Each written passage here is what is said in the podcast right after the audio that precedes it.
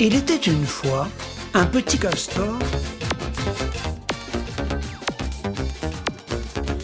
Hola, ¿qué tal? Bienvenidos una vez más a, esta, a este encuentro semanal con Canadá en las Américas Café, el castor cibernético, el reencuentro que cada siete días le proponemos desde aquí, desde el servicio en español de Radio Canadá Internacional. Hoy estamos aquí en el estudio Rufo Valencia, Pablo Gómez Barrios y Leonardo Jimeno. Mi nombre es Luis Laborda y les recordamos a todos ustedes que nos pueden seguir como es habitual en vivo a través de nuestro sitio en internet www.rcinet.ca, pero también a través de Facebook Live y saludamos a todos nuestros oyentes, eh, público, compañeros, colegas, eh, compinches, etcétera, etcétera. Me encanta Pablo. saluda para no todos sé dónde lados. están las cámaras, entonces saluda para todos lados. Como si estuviera en el centro del estadio en el mundial. En algún lado deben estar. Bueno, Después sí, de un gol o no? ¿por qué no? Pero también recuerden que nos pueden seguir en vivo a través de nuestro sitio de internet, en, o de- mejor dicho, de nuestro sitio de YouTube, donde la emisión también se encuentra en vivo y donde vamos teniendo semana a semana cada vez más oyentes. Como es un hábito ya, ponemos nuestra emisión los días viernes en nuestra página de Radio Canadá Internacional en español y pueden acceder al contenido del programa durante todo el fin de semana y hasta el lunes por la mañana. ¿Qué tal? ¿Cómo están todos ustedes? Muy bien, muy bien. Acá mirando fútbol, con una sobredosis de fútbol. A- a- aparentemente bien. Aparentemente No, bien no, porque... Aparentemente bien. Absolutamente Ya hablo de bien. mí, ah, ya hablo de mí, no estoy hablando de ti. Absolutamente bien. Y- No, no, no, de pero ¿y ninguna por qué solamente en apariencias? Bueno, pues que porque estamos esperando acá los resultados de- del partido del domingo. Ajá. ah, de Colombia contra Polonia. Ajá. Entonces, por eso digo aparentemente bien. ¿Y qué pálpito tenés para ese encuentro? No, que vamos a ganar, vamos a ganar. 2-0. Colombia 2-0. Colombia gana 2 a 0. Ajá. ¿Vos, Rufo, qué tal?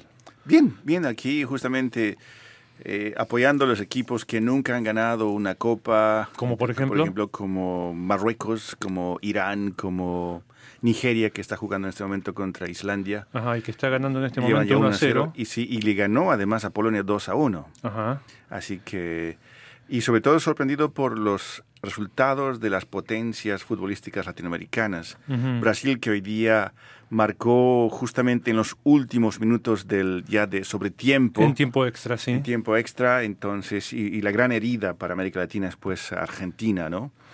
Ajá. Así que, bueno, queda Uruguay. Eh, Costa Rica hace maletas igual que Perú. Ujú. Entonces, eh, ahí va- ya van, es como el trabajo de edición, ¿no? Van cayendo. Se van editando los, los equipos. Bueno, heridas o no heridas, porque eso dependerá de la postura y del entender de cada uno. Volveremos un poco más tarde, porque por supuesto el Mundial nos atraviesa a nosotros como a todo el mundo, o a la mayoría de las personas. Bueno, no porque todo, el mundo, mundo, porque- exacto, exacto, no todo el sí. mundo, eso es verdad. eh, tenemos eh, oyentes y seguidores que no, ah, no comparten ese, Esa ese- pasión. ese fervor mundialista. Sí, pero, pero en términos, por ejemplo, comparado con el fútbol americano, con el béisbol con cualquier deporte de, de, de- de ultramercadeo que conocemos aquí en América del Norte, el fútbol, el, el nuestro, pues de- deja, deja, deja minúsculos, deja de la talla de una hormiga estos deportes que aquí tienen tanta, tanta, tanta importancia. digamos. Bueno, la, la expansión geográfica es mucho más importante en lo que nosotros llamamos fútbol y aquí llaman soccer que respecto de otros deportes, ¿no es cierto? Aunque el tema del mercadeo eh, se va haciendo Sí, cada vez más presente verdad, también en el verdad, fútbol, sí, ¿eh? es Es verdad, decir, pero, por ejemplo, para el hockey o para, o, para, o para el fútbol americano, tienes que comprarte una armadura como un, caba- como un caballero medieval para entrar a jugar. Es- Si- sin, sin, sin esas cosas, no hay deporte. Exacto. Entonces, en cambio, el, el- el fútbol es, es, es- es- es un ballet. Siempre se ha dicho que el fútbol y el boxeo, el box, son dos actividades que están abiertas tanto a, a personas con un alto poder adquisitivo como a los que vienen de la más extrema pobreza. ¿Por qué? Porque no necesitas más que ganas para practicarlos. Netflix presentó hace poco un documental sobre Pelé justamente para ilustrar esa historia. Ajá. ¿Y él qué decía al respecto? Bueno, Pelé es, es- es- es su vida, es como cuando... ¿Todavía se acuerda de cuando era pobre? Eh, pues mira, el- era un documental, Ah. así que había actores. Pelé no estaba ahí. De Pelé sí me acuerdo de sus televisores Colorado RQ. Ajá. Un momento dado en que se metió a hacer televisores, creo. Ujú. Bueno, perfecto. Vamos a volver más tarde al fútbol, queramos o no queramos, porque de hecho estamos pendientes de algunos resultados que son importantes para más de una selección de las que eh, nos apasiona a los que estamos sentados aquí en la mesa. Y que no nombraremos por el momento. Por el momento no, Ujú. ¿eh? pero ya las vamos a tener que nombrar, querramos o no querramos.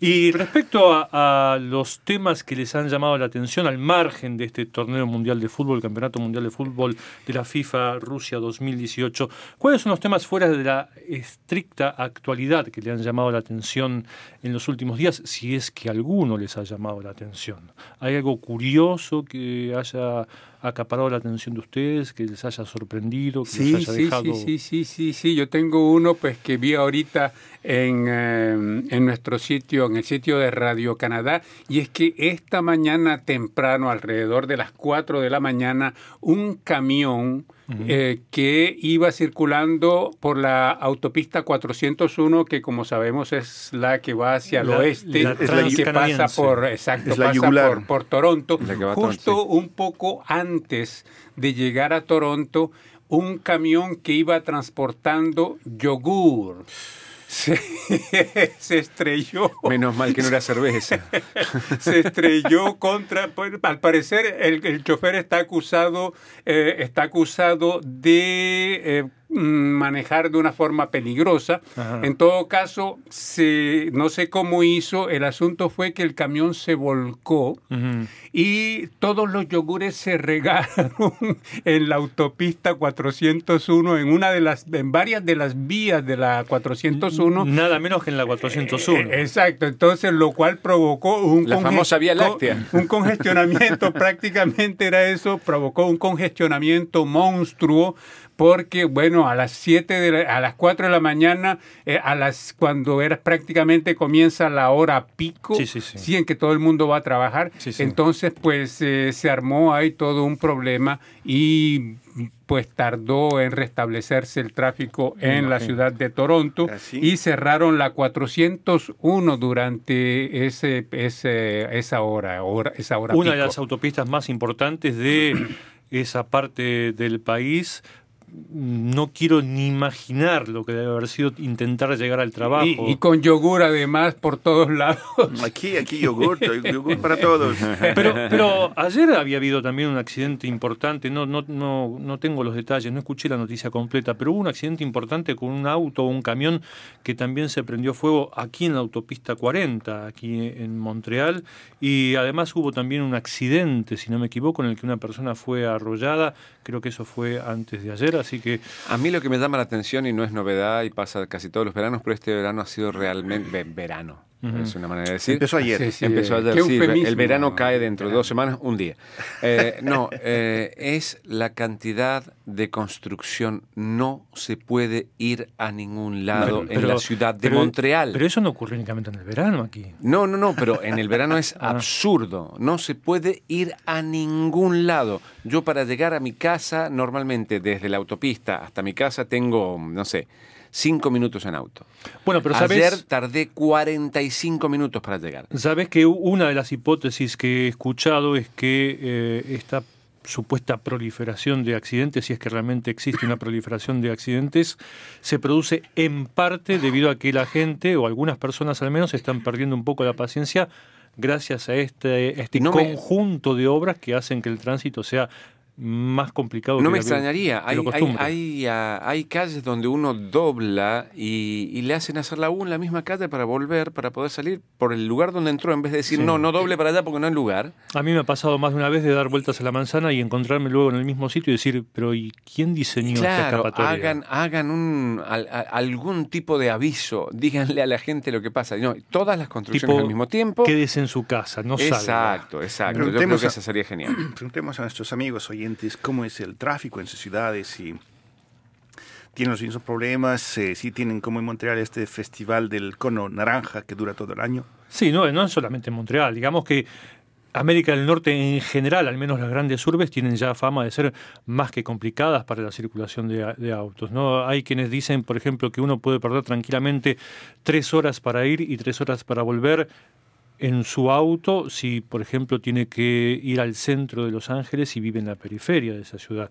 Aquí creo que no es tan grave la cosa todavía, aunque sí me ha pasado de y Pablo lo sabe porque lo hemos hablado más de una vez, en mi caso particular, en mi caso personal, de renunciar, por ejemplo, a venir en auto a, la radio, porque ya en un momento era imposible no solamente atravesar los puentes que unen la Ribera Sur, donde yo vivo, con la ciudad de Montreal, sino ya llegar al puente. No, y aparte la historia de la cantidad de construcciones eh, impiden también estacionar. O sea, uno tampoco encuentra estacionamiento. Si uno, yo la última vez que vine en auto a este trabajo, yo vivo en las afueras de, Montreal, hacia el oeste de la isla, eh, la última vez que vine en auto tardé una hora, 20 minutos en encontrar estacionamiento. Ajá.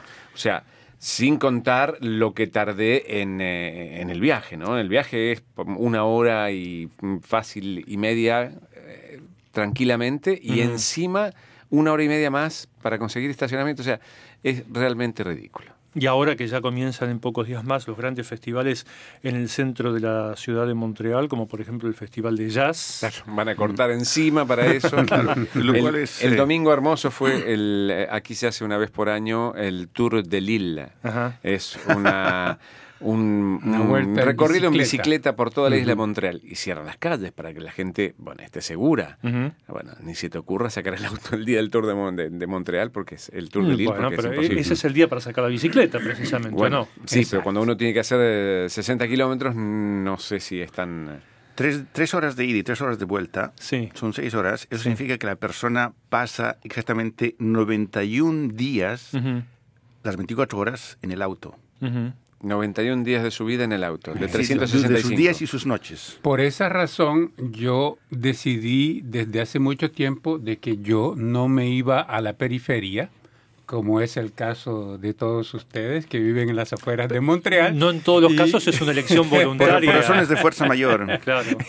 Entonces yo vivo acá en Montreal. Razones de billetera menor. yo vivo en Montreal y me vengo en bicicleta, me lleva media hora venir en bicicleta, la, la ciclovía pasa detrás de mi casa y pasa delante de Radio Canadá. Entonces, pues eh, eh, yo me economizo esos 91 días que lo utilizo de otra forma. Sí, sí, bueno, pero también es cierto que por ejemplo, en mi caso personal, cuando yo compré mi casa en la Ribera Sur, con su pequeño jardín adelante, su pequeño jardín detrás, espaciosa la casa, es cierto, para todo lo que ustedes quieran, por el valor que yo pagué por esa casa en su momento, aquí en Montreal no conseguía absolutamente nada. Y yo no tengo el problema de criar hijos porque no los tengo, pero las familias que tienen que optar por criar a hijos y con el poder adquisitivo que tienen en el momento de la compra, solo pueden acceder a un pequeñísimo apartamento en la ciudad y no siempre en el centro, y la, decisión es casi como obligada, ¿no? Uno tiene que buscar otros espacios este, y, si no los consigue en Montreal, los consigue en otra parte. El, problema es que acá en esta mesa hay un rico y tres pobres. El, rico es el señor Pablo Gómez Barrios. Esa es la diferencia.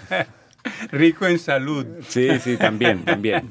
Otro tema que me, que, me, que me llamó la atención, por lo menos a mí, es que hoy se celebra, de una manera un poco extraña, porque la verdad que no sé quién ha introducido esta celebración propiamente dicha, hoy se celebra el Día Internacional de, o el Día Mundial, mejor dicho, de llevar el perro al trabajo. Rufo, ¿no trajiste tu perro? ¿Qué pasó?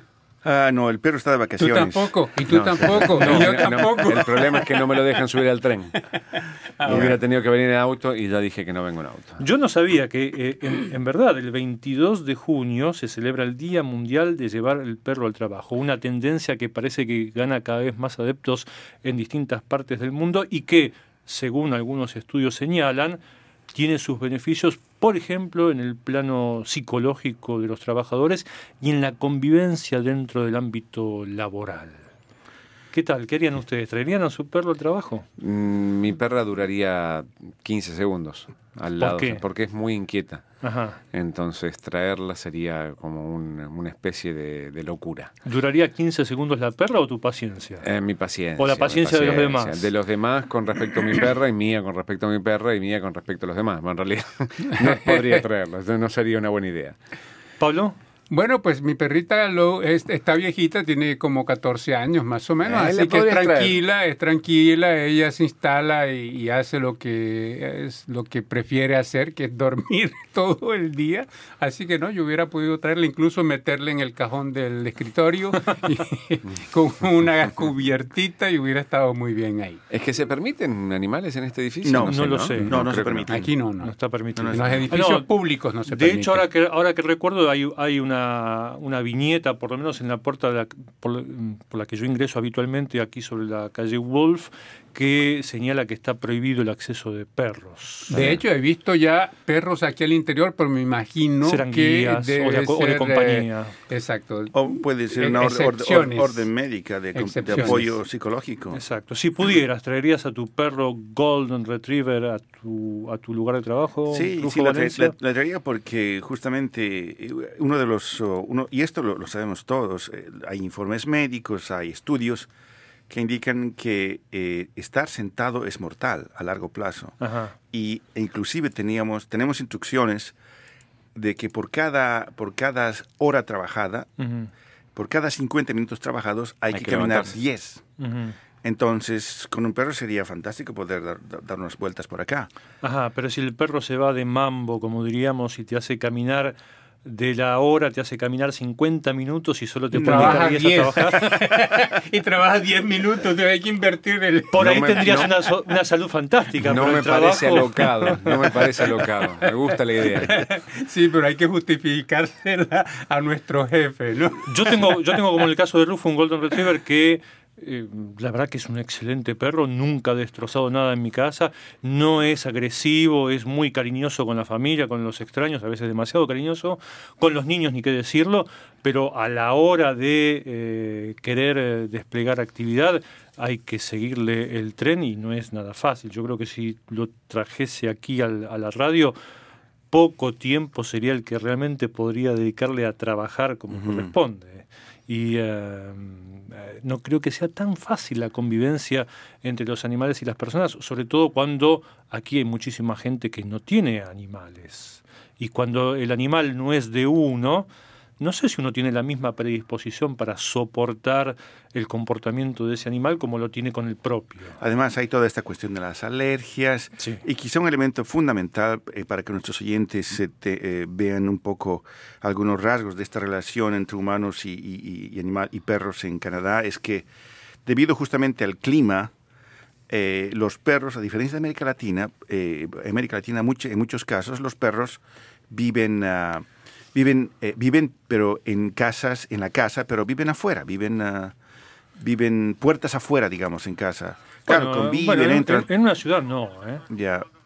Bueno, entonces quizás porque por, cuando uno tiene una casa ya realmente, no un apartamento, una casa, es, hay patios, el patio está, la casa está cercada, entonces esa es la diferencia en cambio, aquí uno tiene que vivir con el perro bajo el mismo techo las 24 horas del día y sobre todo en invierno. Sí, claro. Así que eh, entonces la dinámica, la relación es muy distinta. ¿Eso quiere decir que tu perro no sale durante los inviernos? Claro que sale, estoy obligado a salir. Ajá, ¿y entonces cómo se comporta? Muy bien, muy bien. Es un perro que pues eh, es, eh, es, realmente es, el, es mi consejero político en realidad.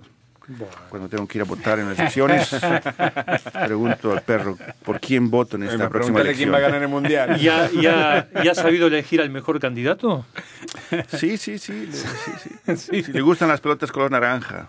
Bueno, habrá que preguntarle a, nuestros eh, escuchavedores si, como este es un día mundial, si eh, tuvieran la oportunidad de llevar a su perro al trabajo, si lo harían. Exacto. Ah, Entonces, pues la pregunta está lanzada y aprovecho, eh, la, y aprovecho la ocasión para decir que Juan Carlos Miranda Duarte está, está escuchaviéndonos en este momento. JS Villa dice saludos desde Colombia. Nuestra colega Paloma Martínez dice vamos Nigeria. Que no está muy lejos de aquí. Y vamos Nigeria, ya van 2 a 0 en este momento. Jugando tan bien que le van a ganar a Argentina 3 a 0 el próximo martes. y Gilberto Martínez dice, Canadá en las Américas, saludo, felicito por la entrevista que le hicieron a una nicaragüense de la situación que vive Nicaragua. Bueno, perfecto. Vamos a ir a una pequeña pausa y ya continuamos con Canadá en las Américas Café.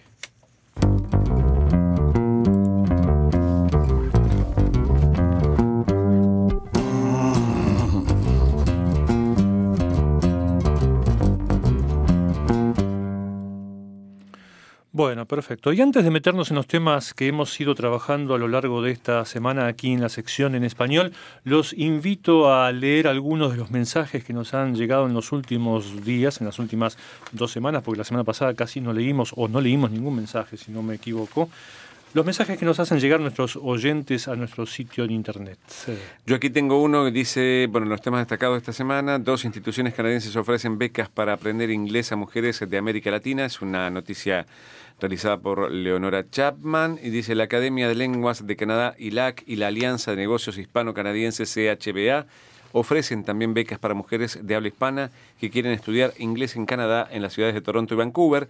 Esta iniciativa que tiene por objetivo dar eh, mano profesionalmente hablando a las mujeres de habla hispana que quieran volar de sus propias alas y para quienes el aprendizaje del inglés resultaría ventajoso en el sector de que se proponen evolucionar. Entonces este es el mensaje que nos escribían por eh, dos instituciones canadienses ofrecen becas para aprender inglés. Y con respecto a la noticia, Canadá invita a una docena de naciones adicionales a la cumbre del G7 que fue el pasado a principios del mes de junio Rodrigo Vega Gamarra y Cuervo dice, en efecto es sorprendente el listado de países invitados por Canadá a la 44 cumbre anual del G7. Es, es meritorio que se tenga como tema relevante, entre otros, no menos importante, la protección de los océanos y la preservación de la pesca. Estos dos grandes temas están interrelacionados entre sí, pues la protección de los océanos implica, de hecho, la preservación y conservación de las especies Ello incluye la, pesca planificada, coordinada y controlada. Era un comentario de Rodrigo Vega Gamarra y Cuervo. Aquí tenemos una nota muy, muy puntual que relativa justamente al, al Mundial, pero lo que es interesante es eh, el tema es Canadá y su plan de inmigración 2018, pero nuestro oyente Michael Marrero de, de Cuba, bueno, pues es, me imagino porque la, la dirección electrónica es nauta.cu, él dice, buenos días, este es un problema propio de países subdesarrollados que no tienen idea del inmenso valor del deporte para el beneficio de la humanidad. Esas ofensas que hacen los hinchas mexicanos a los porteros del equipo rival, también lo hacen en otros países del continente americano. Aquí en Venezuela es igual. En algunos estadios se oyen esas mismas groserías, insultos y vulgaridades de los hinchas en un partido de fútbol, inclusive en las eliminatorias mundialistas. Imagínense un niño que vaya a un estadio a ver un partido de fútbol y lo primero que aprende es a decir esas vulgaridades. Cuando ese niño se convierta en un adulto, perdón, la repetirá. Por eso es que muchos padres se cohiben de llevar a sus familias a estos eventos. Aunado a esto, lanzan la cerveza por los aires. Cuando el equipo anfitrión anota un gol es un desastre. ¿Qué hacer para erradicar este flagelo de los estadios? No solo multar a los equipos, sino, sino utilizar sanciones más severas, tales como vetar los estadios por varias fechas, según la gravedad del caso, pero el equipo no buscará una sede neutral, sino que jugará en la sede de su rival de turno, es decir, un equipo infractor tendrá que jugar los partidos de ida y vuelta en la sede de su adversario hasta que cumpla con la sanción. De forma escrita, cada vez que la hinchada tenga un mal comportamiento, se le quitará al equipo los puntos obtenidos en el partido. Las confederaciones y la FIFA deben supervisar el desarrollo de los partidos de fútbol en las ligas de los países que representan y advertirles a las federaciones Existen federaciones cómplices, dice entre paréntesis, que de continuar con estos hechos en los estadios, sus selecciones no participarán en las eliminatorias del Mundial. Refrán popular a los hinchas, o corren o se encaraman. Dice justamente Michael Marrero, nauta.cu, quien nos escribe desde Venezuela. Perfecto. Yo tengo por mi parte un mensaje muy breve que nos hace llegar un oyente de sobrenombre Golf Clash, que se refiere a una, a una nota, creo que tuya, Pablo, que es la segunda feria del libro en español de Vancouver. Y él dice, qué buena pinta tiene esa feria, ¿cuándo es? Si no me equivoco, es el 14 de octubre que se lleva a cabo. Era la segunda, la segunda presentación que había de esta feria cuando yo estuve conversando con la persona que lo organizaba. Y la fecha, no, no me acuerdo exactamente ahora si era el 14, pero sí sé que es en el mes de octubre. A mediados de octubre se va a llevar a cabo esta segunda edición de la Feria del Libro en Español de Vancouver, que le ha llamado la atención a nuestro oyente Golf Clash. Así que, y si no, tiene la nota producida por Pablo donde ahí figurará seguramente con, con, claridad la fecha de realización. Un mensaje más, Leonardo. Un mensaje más, eh, con eh, calor extremo en el Polo Norte inquieta científicos. Daniela Osonger nos dice, las personas solemos jugar con el cambio climático como si no fuera algo serio. Sé que esto tendría que pasar tarde o temprano, pero me gustaría que las personas se involucraran más en el tema. Los científicos hacen un gran trabajo informándonos al respecto y obteniendo eh, predicciones. Pero nosotros, ¿qué estamos haciendo? Dice ella, basura, ignorando el tema o eh, jugando. La naturaleza es nuestra madre y además compartimos el planeta con los animales. A algunas personas no les llega a importar, pero si ellos les afecta a nosotros más, la solución no es buscar otro planeta para vivir, sino hacer lo posible y hasta lo imposible para que nuestro presente hogar sea un lugar sano y habitable, verde y habitable para las eh, futuras generaciones. Un futuro hogar no es una próxima tumba, dice este mensaje de Daniela Osoiner. Bueno, y mientras escuchábamos con una atención total eh, la lectura del mensaje de Leonardo, eh, el equipo de Islandia acaba de marrar un penal que le había sido concedido. En el minuto 82. Concedido por el VAR. Por el VAR, por el famoso VAR que ya comienza a tener su peso en, o que ya viene teniendo su peso en este mundial. Un mensaje más, Pablo. sí, eh, bueno, justamente nuestra amiga y Susana Ochoa Vega, que fue nuestra invitada aquí la semana pasada, ella nos dice saludos desde Charlevoix, entonces está, está viéndonos en este momento y le mandamos un cordial saludo también. No sé si eh, Pablo había leído el, saludo de, desde Colombia, de JS Villa. Sí, decía, bueno, decía solo saludos. saludos Bueno, vamos a hacerle una reseña, como es habitual a nuestros oyentes, de cuáles son los temas que hemos trabajado a lo largo de esta semana y en particular cuál es el que les recomendamos con, con, con prioridad en todo caso. Bueno, con respecto a lo que yo produje esta semana, tiene que ver justamente con el Mundial y con esto de, que se ya está considerado como la, Copa del Mundo más innovadora, eh, innovadora desde el punto de vista tecnológico por, bueno, un montón de cosas, eh, como por ejemplo la pelota inteligente, es una pelota que tiene un chip adentro, es, llama, es un chip muy particular porque se activa, en realidad no es para el mundial, pero estuvo generada para el mundial, uno lo activa con su computadora, entonces dice cuánto se jugó hoy, un montón de datos, pero en realidad es eh, para uso más casero que dentro del mundial. Y dentro del mundial, eh, ejemplo, las cuestiones de las acreditaciones que tienen un, un fan ID que está montado con una base de datos eh, para poder de esta manera tener un control exhaustivo de la gente que participa del mundial. El otro día, bueno, salió un video de, la, de los eh, japoneses que limpiaban el, el, estadio inmediatamente después de terminar el partido y había gente que decía, no, es fake, son gente contratada, miren, tienen un ID esa es la idea del fan. O sea, son, eran fanáticos que sí hicieron eso inmediatamente después del partido. Eh, y esto también para cuestiones de prevención en cuanto a la cantidad enorme de amenazas terroristas que se registraron antes del comienzo de este mundial y bueno después la sí, para evitar la falsificación exacto exacto para las entradas por supuesto y la, la, la, la emisión en ultra 4K y con 36 eh, eh, cámaras de ultra definición en, en, cada uno de los ángulos de la cancha y, eh, por ejemplo, la utilización del VAR, que es la primera vez que se utiliza este tipo de revisión, que en realidad no es que se revisen todas las jugadas, hay cuatro elementos particulares para el VAR que tienen que ver con cuando hay un error arbitral, por ejemplo, uno no reconoce, ayer pasó, le habían puesto una amarilla a, un jugador y había, era otro el que había cometido la falta, entonces volvió, le anula la amarilla al jugador y le pone la, la, tarjeta amarilla al otro, eh, para corroborar los goles, por ejemplo, para los penaltis, por ejemplo, o para cuando hay algún problema que tiene que ver con la definición, si el gol fue válido o no. Esas son las cuatro posibilidades. Es decir, no porque una haga un full en la mitad de la cancha se va a ir a registrar con el VAR.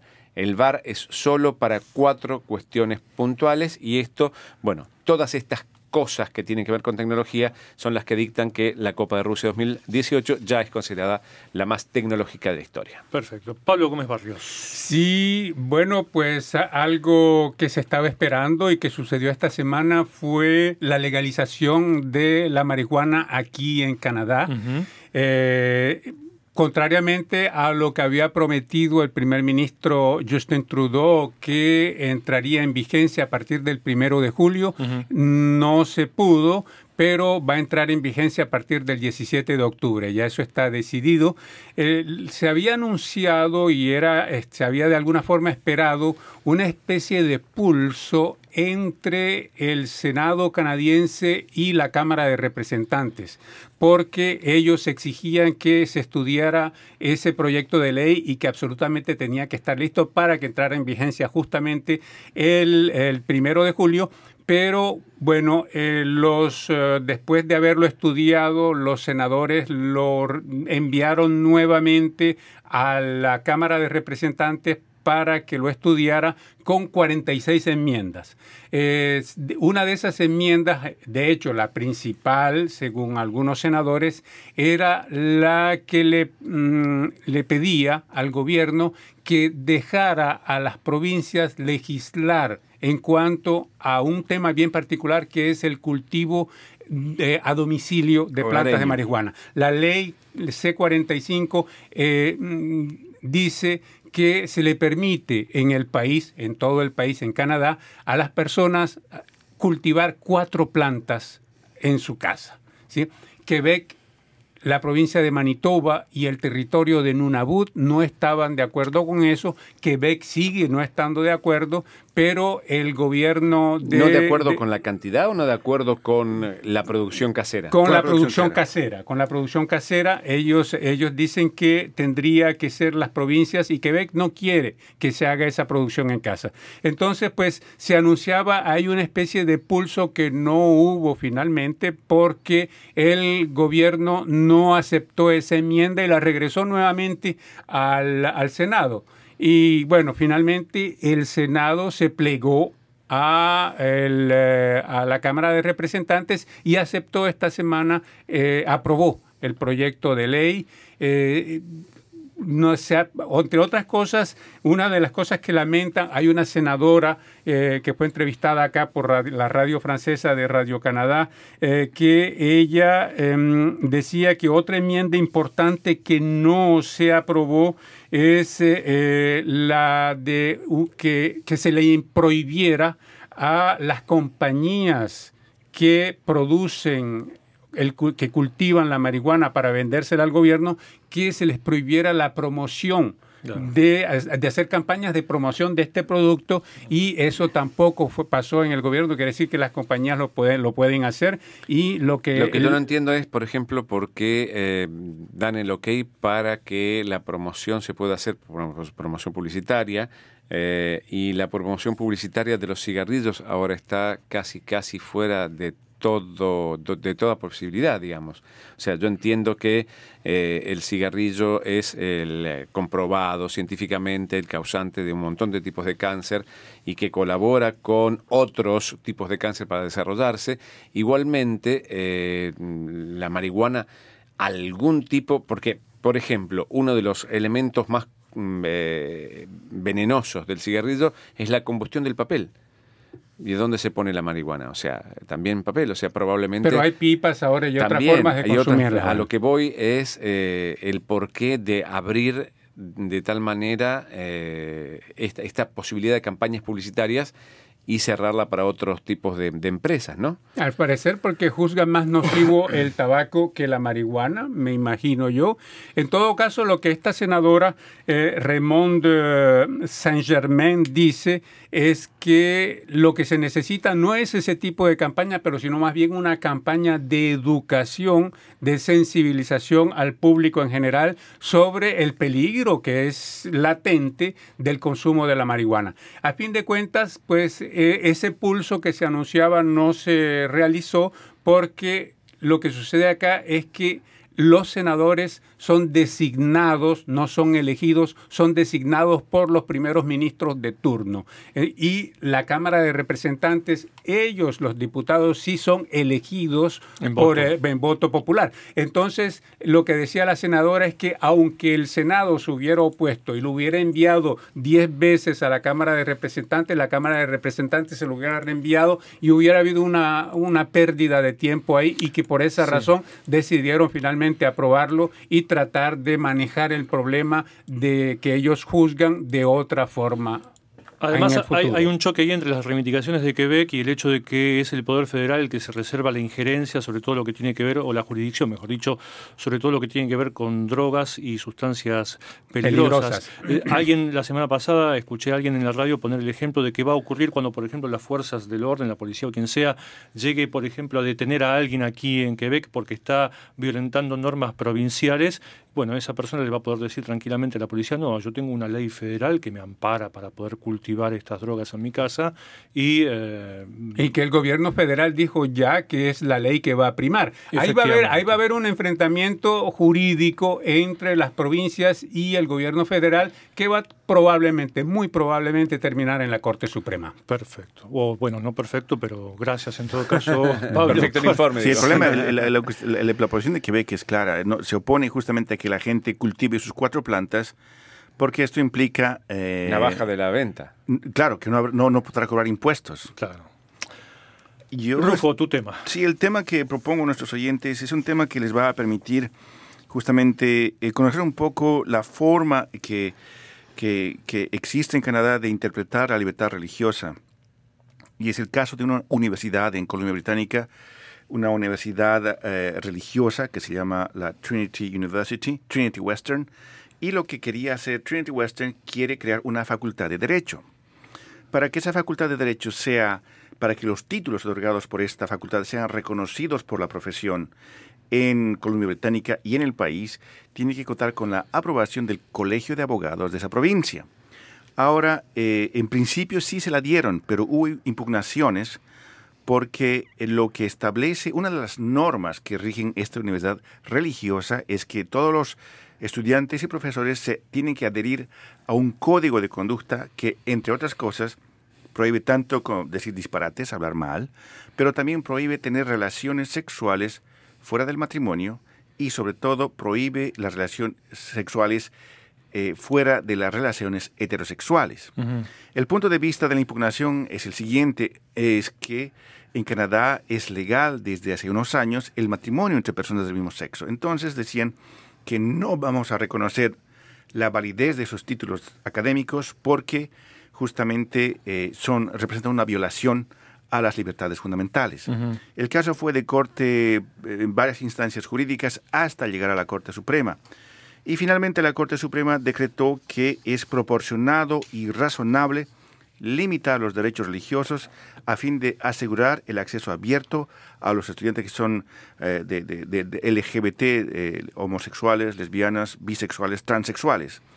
Y el enfoque justamente es que las, ah, esta profesión del derecho tiene que reflejar eh, los cambios en la sociedad. Y hubo un momento en que en Canadá, por ejemplo, era ilegal, eh, ser, la homosexualidad era ilegal. Hubo, hubo eh, eh, operaciones policiales contra clubes homosexuales, hubo toda una, una, una, depuración del servicio público, justamente de todo empleado que podía tener tendencias homosexuales porque se creía que podía ser víctima de chantajes por los soviéticos.